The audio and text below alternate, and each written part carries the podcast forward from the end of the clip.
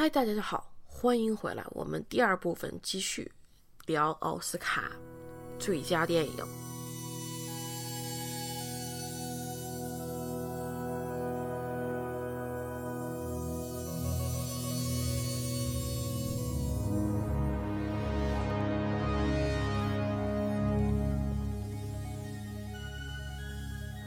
这一部分呢，基本上就聚焦在所有的最佳奥斯卡电影的那个提名上了，以及他们除了奥最佳提名以外，还有一些其他的提名，基本上重头戏都在这里。今年呢，总共有九部被提名最佳电影片的电影啊，不算网飞出品的两部以外，有六部单在北美的票房就上亿，就上亿美元了啊。相比去年，虽然有那个《黑豹：一枝独秀》的七亿美元票房，但也只有另外两部电影《波西米亚狂想曲》与《一个演员诞生》进入了亿元俱乐部。所以说，比起往年来讲，被提名的电影说可以说是被很多的观众都看过了。呃，而且今年也是网飞大量入侵，入侵我一一个引号啊。奥斯卡的一年，比起前两年呢，只有什么短片呐、纪录片呐，今年很多重要奖项都能看到网飞的影子了。他们在所有的地方，你，呃，对于我做我这样做节目人来说，真是好事儿。比如说想重温《爱尔兰人》呐、《婚姻故事》，完全不需要有看盗版的罪恶感。嗯，而且今年的影片非常的强，往往年呢，可能最佳影片也就是。就是七八部片，也就是有一到两个片子有那个，就是说就得奖项。但是今年呢，一共有五部热门片，分别是《小丑》、《爱尔兰人》、《一九一七》、《寄生虫》以及《好莱坞往事》。这五部可以说在外网讨论度非常之高，预测哪一部的都有，而且各种原因都有。嗯，那既然我们就既然这么激烈，我们就按照每部拿了奖项的提名的数量来一步步说。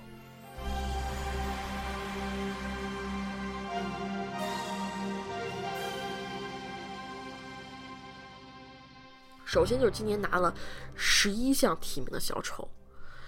啊，小丑是今是去年十一十月在北美上映的 DC 漫改作品，啊，讲的是 DC 反派，也是最出名的反派之一——小丑的起源故事。这些奥斯卡他一这部电影就拿了十一个提名，除了最佳影片以外，还有导演、男主、改编剧本、原创音乐、音效剪辑、音效效果、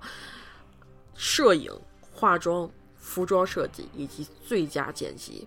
这部片儿真的是异军突起啊！不仅是那个票房上闪瞎了眼，二点五亿的开花花开花票房基本上持平了《黑暗骑士》，也就是诺兰大家都吹的诺兰的《黑暗骑士》的开花票房，就两部片儿差不多都是二点五亿开花。从威尼斯亮相开始，争议就没断过。嗯，比如举个例子，就比如说最近。日本对2019年的院线电影里最让人遗憾的 Top Ten 和最优秀的十佳中，最优秀的十佳中，小丑都能排到第前三，啊！而且就算获得了金狮奖，就威尼斯金狮奖，小丑在影评人的评分也不是很高，MTC 的分数只有五十九，可是，在用户之中获得了极高的评价，啊，大概是九点零吧，我刚刚看的。嗯，为什么让这部片导致如此两极分化？我看了一些，就是说其他人讨论这部电影啊，一些说是就是负面评价，一些说是因为暴力元素的展现，就是太过暴力了啊，然后太过不消极了，而且呢，让人同情，或者是就是说能。对最终黑化男主是保持一个就是同样的看法，这这是挺挺他们觉得是挺危险的，就是和他有共鸣感吧。啊，另外一方面呢，是因为这部电影太过于类似马丁斯科塞斯的作品，就比如说《喜剧之王》与《出租车车司机》。嗯，正面的评价更多是因为里面的东西太过引起人普通人普通人的共鸣了，比如说，嗯，在底层。日子过得是没上顿没下顿，然后底层互害这些事情，所以 它的最最大优点和缺点就都有点类似。嗯，我没有看过《出租车司机》和《喜剧之王》，所以我很难说是不是这这这三部作品很像。但是我就说一下我自己的看个人看法吧。我第一遍看小丑的时候是在多伦多电影节看的，那个时候我是不喜欢这部片的，因为，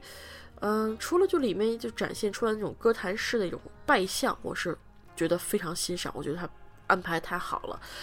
呃，除了但是其他东西让我觉得特别丧，就是看到一个人在泥潭中越陷越深。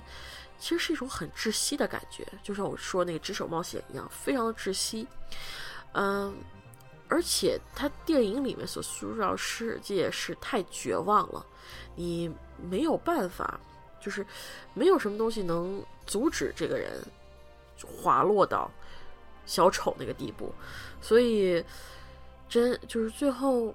所以我我我是我我本身我不喜欢看这种，就是说就是一个人。就是坠落的一个过程，我是不喜欢的。但是后来呢，我第二遍去看，我就发现啊，去他妈的窒息！这片儿就是小时候分神的故事，抛弃了社社会的枷锁，走向自我放放飞的过程。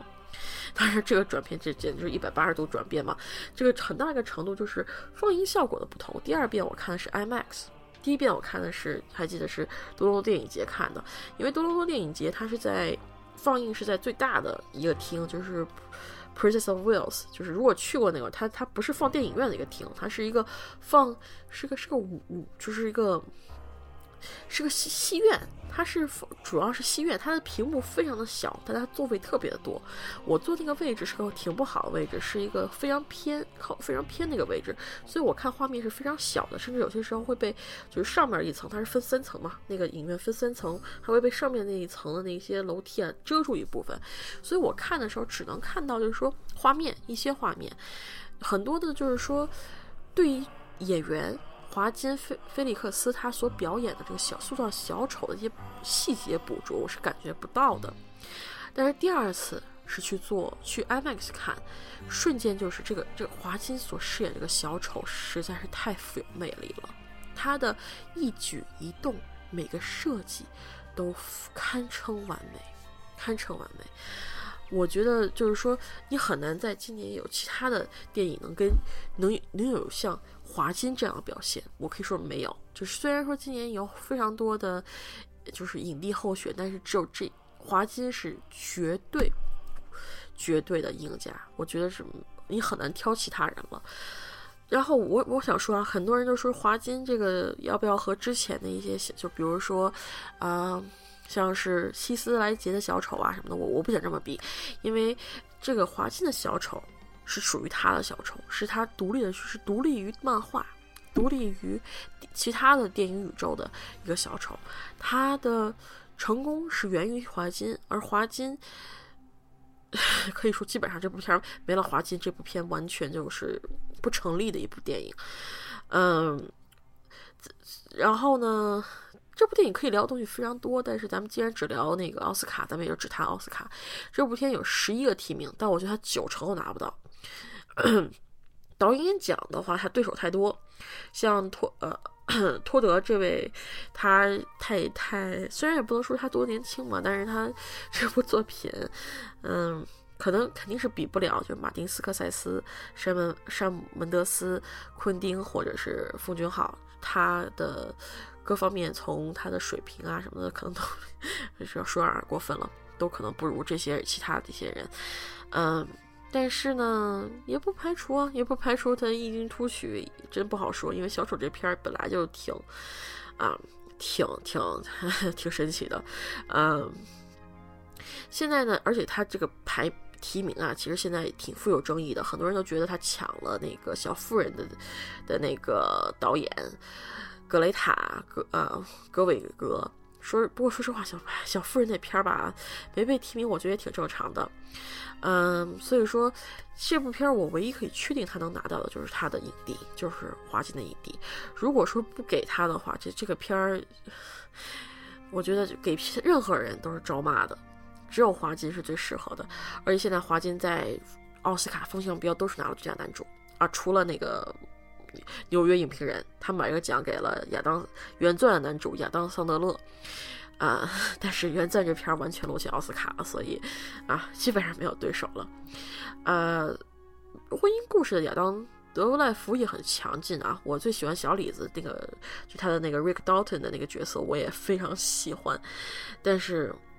跟华金一比啊，只能是华金，只能是华金。唯一华金可能阻止华金拿影帝的有几个可能性，一个是他本人不讨喜，他本人就是说不是那种就是非常有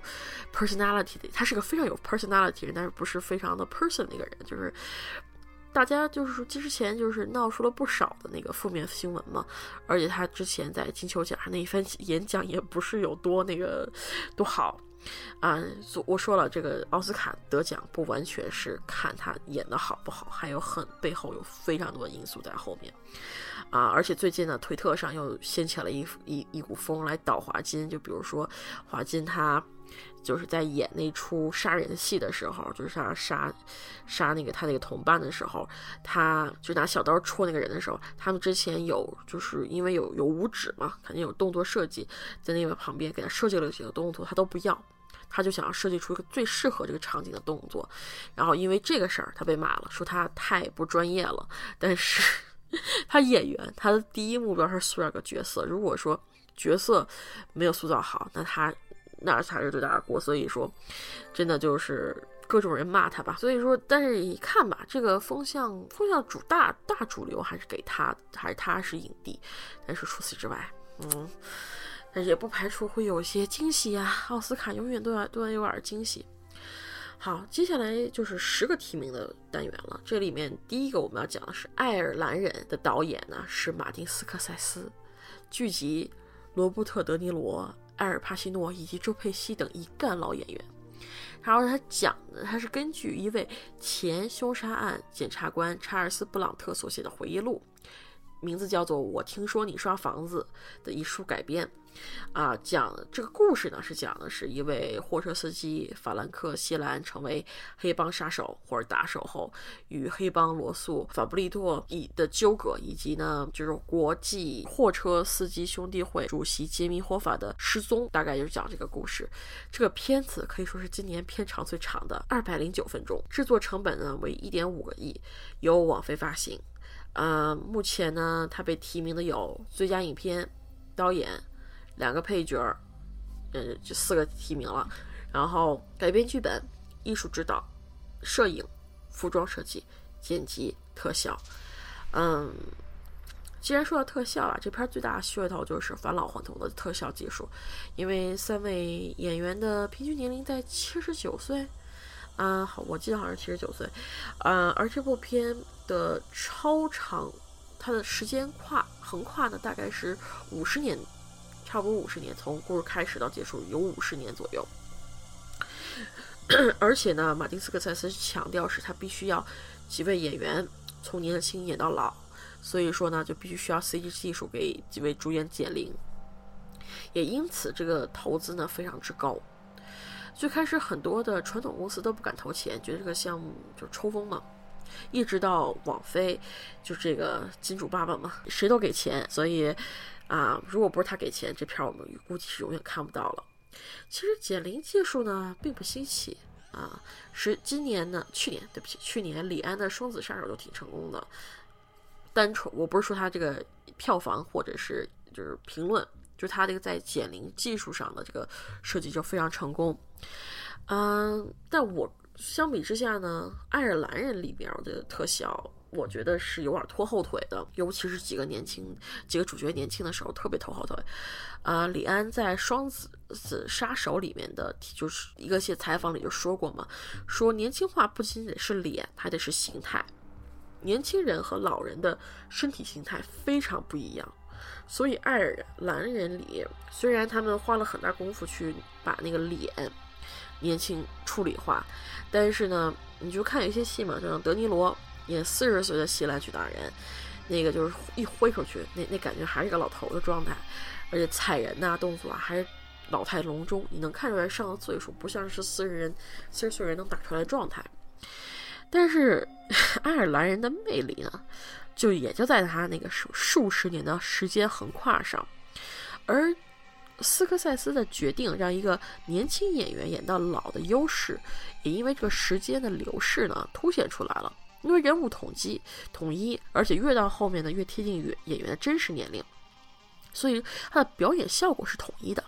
你你能感觉这个人还是个人，你不会说年轻是这个人，然后突然变老了变成另外一个人了。他的感情是非常顺着来的，他的所有人呢都是顺着来的。所以我觉得这一点就是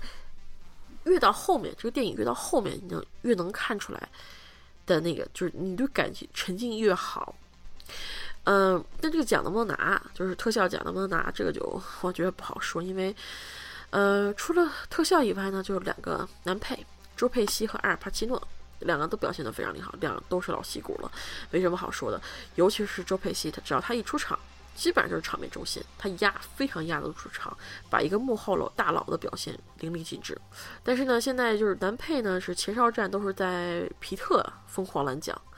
啊，所以这这两个人能不能拿到奖就不好说了。导演奖的话，马丁斯科塞斯保持了他的水准。这么长的片长却控制得非常好，而且在观看途中你不觉得有三个小时那么长，啊，不像有些片儿一个电影就是八十七分钟还能让你感觉出三小时的感觉，这部片儿就是完全没有，信息量把握得非常的好，而且不会给你一种啊一下给你一大堆信信息甩脸上，它没有这种状这这种感觉。不过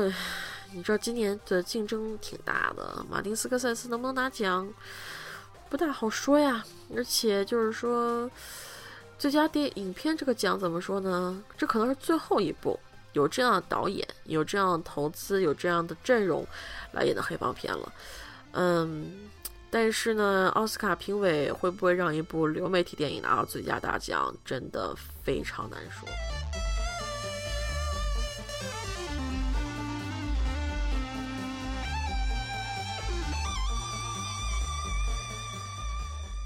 接下来同样是十个提名的电影啊，也是我最爱啊！我这部片儿已经刷了五次了，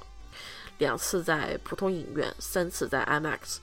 这部片就是所以是所有就最佳影片里面出场最晚，但是捞奖无数的《一九一七》。这部片儿在刚刚结束的英国学院奖里面，九个提名，七个中奖。可以说是啊，这是亲儿子待遇了，亲儿子待遇了。目前颁奖季大奖最大赢家就是除了就奥斯卡还没出来，所有的片就他基本上提了，基本上拿，就是就就就这么厉害。嗯，这部片现在在奥斯卡被提名的有最佳影片、导演、原创剧本、配乐、音效剪辑、混音、艺术指导、摄影、化妆以及特效。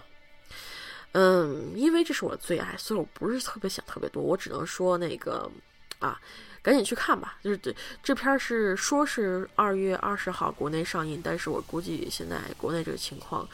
可能不会上映。但是我希望，我希望这部片能能能能能能撤档，然后挪到一个后面一些时间的影评去看，因为这部片。值得大家去电影院去看，我很难对很其他很多片我都很难这么说。爱尔兰人，我可能说你去电影院看比较值，因为你在家看三个半小时，信息量那么大的片儿，让你精神集中看这部片儿挺不现实的。嗯，但是像一九一七，它呢这部片独特在于它是一镜伪一镜到底，它是用很多长镜头煮出来一部完整的片子。这部片它的画面设计，它的摄影。它的一切就是它的沉浸感都来自于你要去电影院里亲身感受，而且它的音效啊，都音乐都做得非常的好，都非常的好。我只我可以说这个片子我为什么那么爱它，就是因为它各方面做的太出色了。导演，我我所以我不能说太讲这部片，因为我一讲这部片，我估计我都是在都都在说啊，太好了，太完美了，太棒了。你们可能感觉不到，因为这部片它。他的摄影就是我们就是说 最最出名的那个罗杰迪迪金斯嘛，而他在这部片里面，甚至说他拿出了更优秀的作品，他有很多的这种光影设计，我觉得真的是啊，这没有想到会有这么好。所以这片的摄影，其他片我不敢说他一定能拿，但是摄影肯定是要给罗罗杰迪金斯的，这是必须要给的，不给就是孙子。然后呢，这部片的设计它包括。都都都，就是说画面设计，它战壕里面的设计都非常写实。你如果去看什么，像这个他们也不会变老，就去年的纪，就是今年刚上映的一个纪录片嘛。这个你去看，你能看到它完全就是说照搬当时什么样就照搬过来。虽然说是一百多年好，一战它是一战，这个故事发生在一战，我就先讲这故事，说都乱了。你看我一一说喜欢东西我就说乱了。这部片呢是讲在一战时期有两个士兵。被派到了前线后，就是前线后方，就是去敌深入敌人敌人的后方，去给另外一个兵团送信。这个故事就这么简单，就发生在一战，两个士兵去送信，完了。但是这个片子他花了非常大的心思去模拟当时的状态，因为一战是发生在一九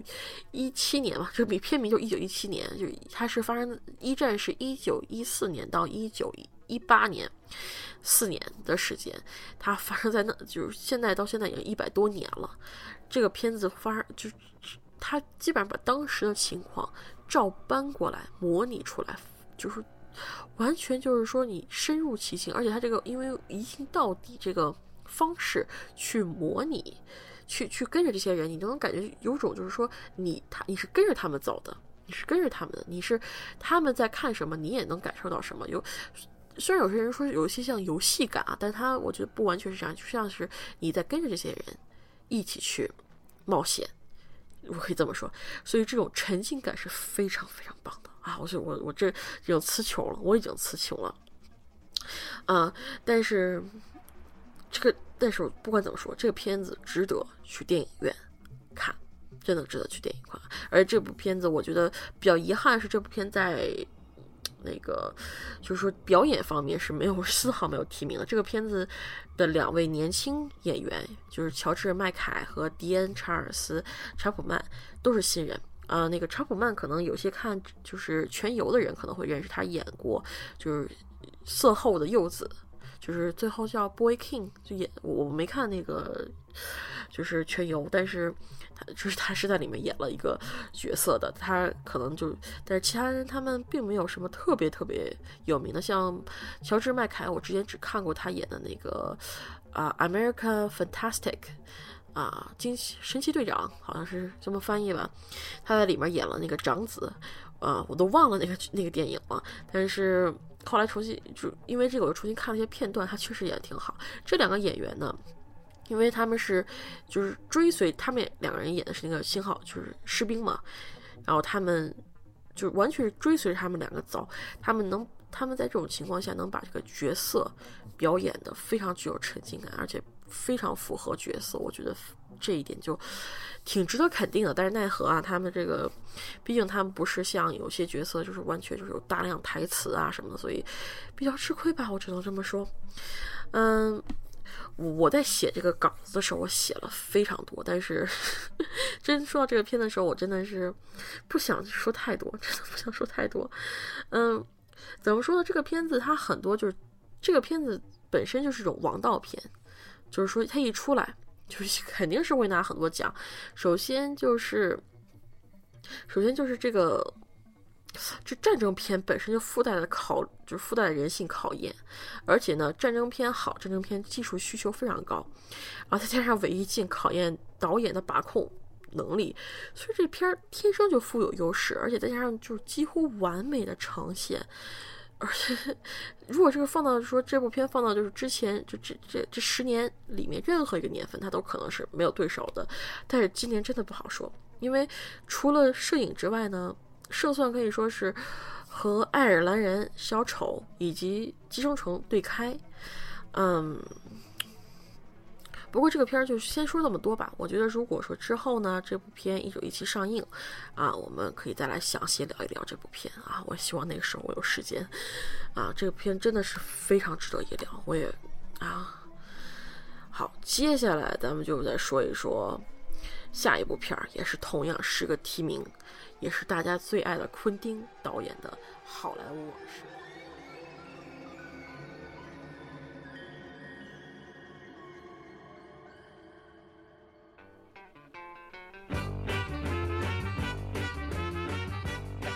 这部片儿很遗憾在国内没有上映，真的蛮遗憾的。然后，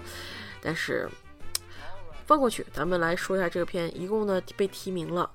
最佳导演、最佳影片、小李子的男主、布拉德皮特的男配、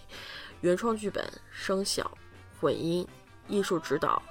摄影以及服装设计。嗯，这部片呢，我看最评价最符合这部片评价就是，这是昆汀给好莱坞的一封情书。以六九年的好莱坞为背景，讲了一个虚构的十亿男演员里克多顿和他的啊，就是特就是他的替身啊克里夫波斯，无意中卷进了曼森家族的谋杀之中，意图谋杀之中。然后呢，这个曼森家族如果不知道是谁的话，去百度一下吧。嗯，他们是一个连是一个就是邪教组织，算是邪教组织了。嗯。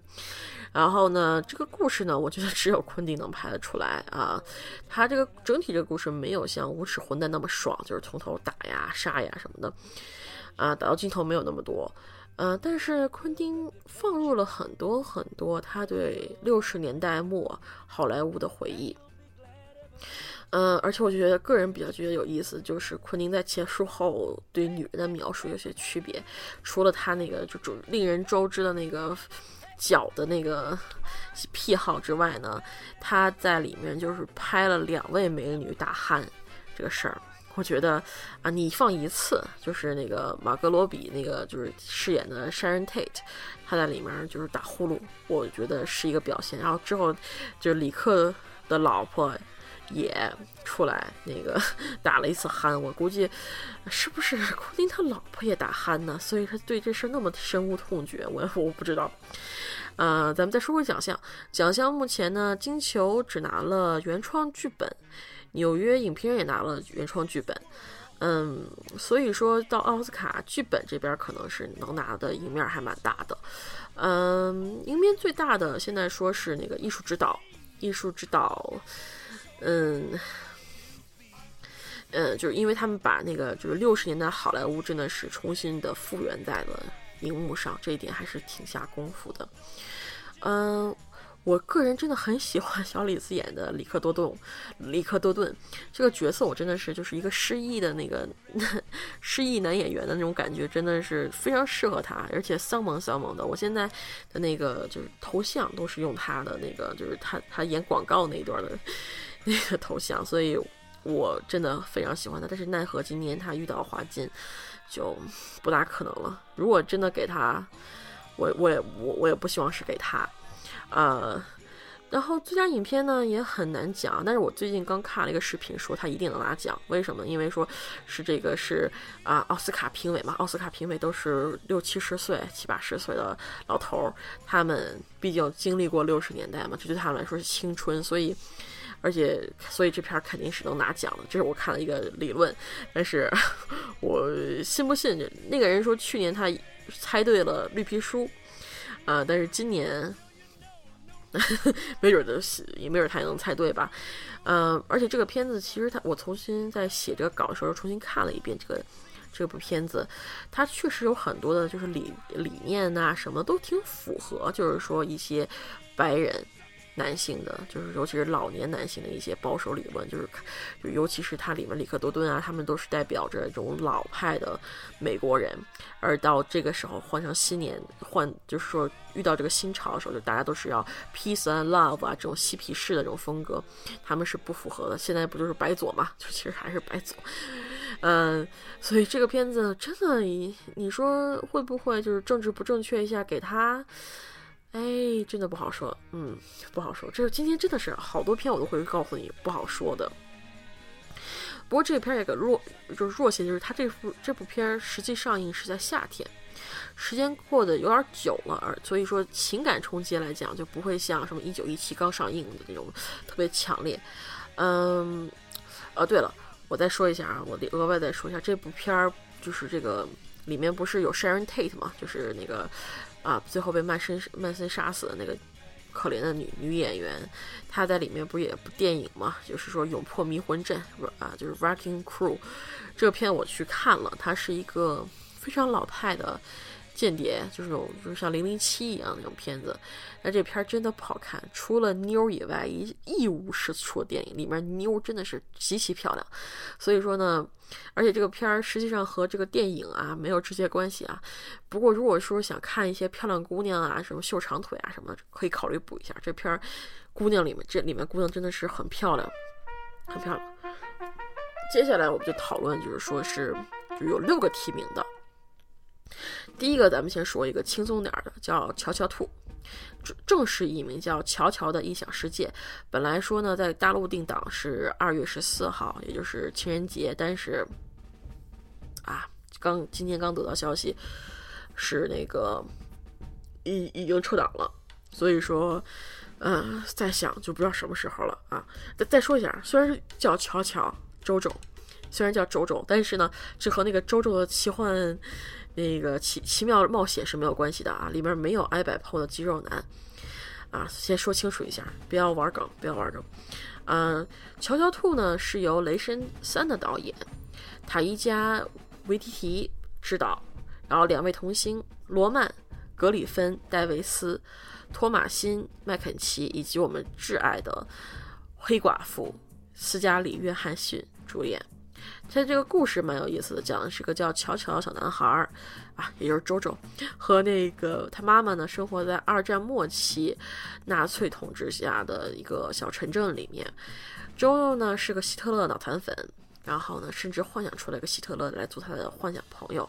他疯狂簇拥纳粹。直到有一天，他在家里发现他妈妈在家里藏了一个犹太女孩，然后他的世界观就彻底开始了改变。嗯，哦对，忘了说了，导演瓦提提在这部片里还演了幻想版的滑稽希特勒，挺好玩的。嗯，这部片被提名最佳影片，约翰逊呢也因为母亲这个角色拿到了女配。啊，还之外呢还有改编剧本、艺术指导、服装以及剪辑。嗯，这部片是一个黑色喜剧儿童片，在多伦多电影节拿了民众奖，但是呢，这次颁奖季表现不是特别好，就是英国学院奖拿了改编剧本、作家为协会改编剧本奖，还有就是评论选择最佳年轻演员以及服装设计工会卓越时代片服装设计奖。所以说，基本上就是改编剧本和服装比较有一面，啊，但这俩片儿呢，它这这俩奖呢，它都有一个同一个对手，小妇人。另外说一下，我特别喜欢这片剪辑，尤其是开场，他用披头士的歌切那个希特勒的那种真实影像资料，用粉丝文化来看希特勒，这还蛮有创意的，嗯。这这部片儿呢，其实是除了小丑外，今年最具有争议奖的一个片影片。很多人就是对滑稽版本的希特勒接受不了啊，居然接受不了，我也不懂为什么。嗯，拿纳粹和犹太人做梗开涮，也有人觉得，因为这影片有很多拿犹太人做梗的一些地方，所以一些观众就觉得是弱化纳粹的恐怖性。不过我不觉得这片有任何淡化纳粹的罪行，虽然说是一个轻松愉悦的气氛去讲这个故事，但是背后酝酿的一些东西完全不弱，非常也是非常，也不能说是黑身残吧，但是也是颇具有深度的。嗯，如果说要类比的话，我觉得这片有点像是之前的《美丽人生》。嗯，行。既然咱们说完了周周兔，咱们再来说一下他的对手小妇人。啊，小妇人，我想很多人，尤其是女孩儿，应该是看过这本小说吧？对，就是那本小说。它是一部已经是第 N 次对十九世纪女作家路易莎梅奥尔特的著名小说《小妇人》的翻拍，这已经不知道多少次了。呃。也是呢，就是今年改编剧本里唯一我看过原著的电影啊，唯一一部，我真的是看书看太少了。呃，我说小妇人被 N 次改编不是夸张啊，默片时期就有两部电影，有动画，有电视剧，还有目前呢就光电影版本吧，除了这一版本，之前还有三个版本，分别是三三年凯瑟琳赫本主演版本，四九年琼阿里森版本。啊，当然，琼·阿里森版本是就是中中央六套最常播的一个版本。另外就是啊，维多纳·瑞德版本，九四年啊，这个版本还有那个克里斯丹克里斯蒂安贝尔啊，那时候他还是个小帅哥，不像现在是个橡皮人。嗯，啊，所以说呢，小妇人这个 IP 是经久不衰，跟去年那个一个明星的诞生一样，每个版本呢都星光闪耀，也都会在奥斯卡有一席之地。小妇人的故事讲的是马奇姐妹四人在美国南北战争期间以之后的成长故事，描述那个年代的女性生活。一九年的版本呢是由格雷塔·韦格格啊格格韦格导演兼编剧，卡斯真的是星光闪耀。希尔莎·罗南饰演女主乔，艾玛·沃森演大姐梅根，弗罗伦斯·佩普仪演小妹艾米。以及伊扎伊莱扎斯坎伦演的三妹贝斯。除此之外呢，还有小鲜肉提莫西拆勒梅德，啊梅姨梅丽尔斯特里普，还有就是劳拉邓肯。提名的奖项呢有最佳影片、罗南的女主、溥仪的女配、改编剧本、原创音乐以及服装。可能这片我最满意的啊，我不喜欢这片的服装。我先说一下，这片服装。虽然说就是大形体上是符合那个年代，但是细看的话，我觉得多多少少有一种就是说波西米亚风吧，就有点就是说贫民窟风，我觉得有点不像是那个年代的。我想就之前几个版本在衣服上都比这版本好，所以我我不是喜欢这个文章，呃，啥啥服装。再说回剧本，剧本是可能是这片我最满意的一个部分了啊，就是格雷塔的改编。很巧妙，他把这个女主乔，就是和小说原作者之间的一个人生经历结合在一起了，而且也能捕捉到十九世纪女性与当今女性共同的焦虑，让这种就一百年前那个故事啊，一百五十年前了，这你想一战都是五一百年前了，这现在一百五十年前的故事了，依旧能让当今的观众感到共鸣。而且他让我，而且他也让我对就是乔最后没跟老老李，也就是第一部的男主角在一起，而且老李最后娶了小妹。哦，我是不是不应该剧透啊？我想大家都看过那本书了吧？嗯，就不管了，反正就最后他最后老李娶了小妹。我我当时看到这个结局，我是接受不了的。我真，我觉得这是。这是可能是我第一次站错 CP，我一直在站错 CP。这次我估计，这是我第一个站错 CP，所以我的怨念比较深。但是他在这个改编过程中呢，把这个故事非常顺滑化了，所以我看这个版本我还是蛮开心的。嗯，除了剧本外呢，就是说服装他现在是经常拿奖。呃，如果说是分果果，就是最后就大家每个人都拿个奖的话，我想他不是剧本就是服装，呃，不是服装就是剧本。但是我觉得这两个可能性里面，剧本可能性更大一点啊。毕竟呢，就是奥斯卡被卖百难为上，不给剧本会被喷的。但是如果奥斯卡想炒话题的话，可能就就给就就可能会给别人吧。毕竟这个奖项抢手还蛮多的。嗯，好，说到那个劳拉邓肯啊，咱们刚才一闪而过，就劳拉邓肯，咱们就开始说一下婚姻故事。啊，婚姻故事呢是由斯嘉丽·约翰逊、亚当·德莱福主演，诺亚·鲍姆巴赫自编自导。这部片呢提名了最佳影片、最佳原创剧本、最佳原创配乐、最佳女配、最佳男主、最佳女主。然后呢，恭喜斯嘉丽这一届提名了女主和女配，《乔乔兔》是女配，这里是女主。奥斯卡近百年的历史上呢，也就只有十二次演员同时提名。主配这两个奖项，所以说挺不容易的啊！这不仅是考验这个演技，也考验筛选剧本的能力。这部片讲的就是亚当和斯嘉丽饰演一对夫妻因为离婚而开始的一个爱情故事。这话是导演原句，我翻译的，可能有有有是有有错的地方吧，但是确实是个爱情故事。嗯，剧本非常棒，很多台词是一针见血的道出了婚姻中感情中的一些真相啊，非常推荐情侣和夫妻一同观看。啊，两位演员的表演也抛去了演员光环，就是明星光环，回归质朴。值得一提的呢，就是劳拉·邓肯，我刚才不是说的劳拉·邓肯吗？你可能。不知道他是谁。他在之前在《星战八》里面演那个将军，最后就是对着那个军舰冲炮的那个女将军，她也是一个非常有名的女演员了啊。然后她呢，在《小妇人》里面呢扮演了妈妈，这里呢扮演的是个女律师，怂恿女主角就是说离婚那位。然后呢？这个她这个可以说，这她演这个女律师赢得了目前绝大多数冯小彪奖项。如果不出意外的话，就是奥斯卡女配小金人就是她的啊。但是除了这个奖项以外，婚姻故事其他奖项其实赢面并不大。亚当的男主勉强可以一搏吧，但是华金太强了，不要跟人家那个华金比。斯嘉丽的女主面对的是瑞内奇威格的朱迪。所以，而且朱迪那部片儿是一部完全靠齐维格撑场的电影啊。如果而且风向标全都是给齐威格的，所以啊，但是呢，斯嘉丽的粉丝不要绝望。这部片里面那对就是夫妻吵架戏份，有不少人都很喜欢。所以真的没准儿就是可能在这方面看，大家看，哎呀，齐威格拿那么多电影了，拿那么多奖项了，那就给那个斯嘉丽吧。所以不好说，没准儿呢。原创剧本面对的是昆汀和寄生虫，嗯，也是个未知数啊。所以说，啊，但是还是那句话，如果放到去年的话，这片肯定能赢不少东西啊。但是今年不好说。啊，既然说到寄生虫了，咱们就不得不提它呀。寄生虫呢，是奉俊昊自编自导，宋康昊、赵汝珍、朴素丹、崔宇植主演，讲述的呢是一群下层人与上层人互相依附、吸血的故事。这部电影可以说是超越了文化，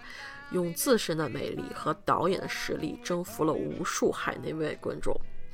这片讲这片的特别多，我现在我就我就不多说了。啊，唯一能说的是我自己的看法。我对韩国电影存在很大的偏见，啊，很多近些年被夸上天的电影，夸上天的什么韩国电影，像什么《叉叉叉司机》啊，这片不能说因为被和谐了，啊，今年要出去的《浮沉行》啊。但是这片我没法讲了，我没法，我我真的是没法说一点对它不好的地方，我能挑剔的地方都没有。这是一部让我丢掉我的主观刻板印象，让我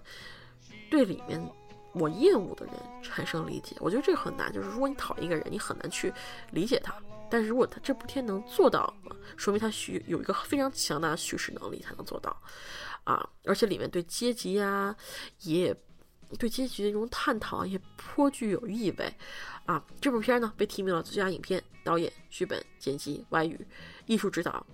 所以说呢。外语片我们说了，基本就是他了，不可能是别人了。剪辑也比较有可能，毕竟就是我哥之前看有一个讲他那个 montage，就是蒙太奇，他那那段怎怎么拍怎么剪，也也是蛮考验水准的。嗯，但是呢不好说，你知道吗？这两部片呢，就是这部片和一九一七这两部片都很有观众缘。嗯，但是是否会跨越国籍，就是抛弃我们是美国人，我们最大的那个啊心态去投一部跨非英语片儿啊，可能性不大吧？我只能说，嗯，毕竟那个每个人的那个种种族那个意识还是蛮强的。就啊，然后这现在已经说了八部了，咱们就说最后一部，也是最陪跑的一部吧。也就是只有四个提名的《福特大战法拉利》啊，开玩笑，它的艺名是《极速车王》，由马特·达蒙、克里斯蒂安·贝尔主演，詹姆斯·曼高德导演。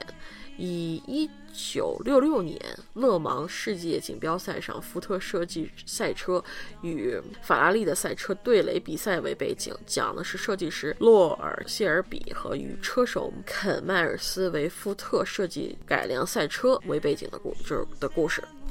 至于这部片怎么混上最佳电影呢？对我来说是个谜，因为我虽然，嗯。我我挺喜欢，我挺喜欢看这部片儿的，但是我觉得今年还有别的片儿可以，就是说超过它。整部片儿呢，我可以说它的赛车场景非常棒，就是整个那个就是拍的摄影啊和那个就是音效啊啊非常有代入感。而且呢，贝尔终于恢复身材，演了一回英国人。呃，贝尔是英国人，你们要知道，所以我觉得挺不容易的。嗯，但是我看完了总觉得缺点东西，一方面。主角罗尔·谢尔比的塑造不是特别好，而另外一方面呢是故事平。不过看就是开心就是了啊。除了最佳导演，剩下的奖项就是音效、混音以及剪辑。目前看音效和混音的赢面很大，因为我当时在电影节看的嘛，其他可能记不清楚，就是那个就是那那里面那个跑车的那种嗡嗡嗡的那种引擎声啊，印象十分深刻啊。但是其他的关于除音效以外的奖项，我觉得 能拿的不大可能。好，以上就是所有最佳影片的介绍和提名啊。我个人认为呢，如果今年不是一九一七横扫呢，就大家分果子啊，见者有份儿吧，见者有份儿。会不会出现历史时刻，韩国电影战胜好莱坞？嗯，我们拭目以待。另外，表演方面呢，不给花镜我喷死奥斯卡。那个罗拉邓肯的女配也很稳，剩下的。我们就剩下，我们还有一些零碎的奖项啊，比如说就是只有一个一两个提名的，但是没有提名最佳影片的，还有什么短片之类的电影，那我们下一部分再说。好，记得要回来哦。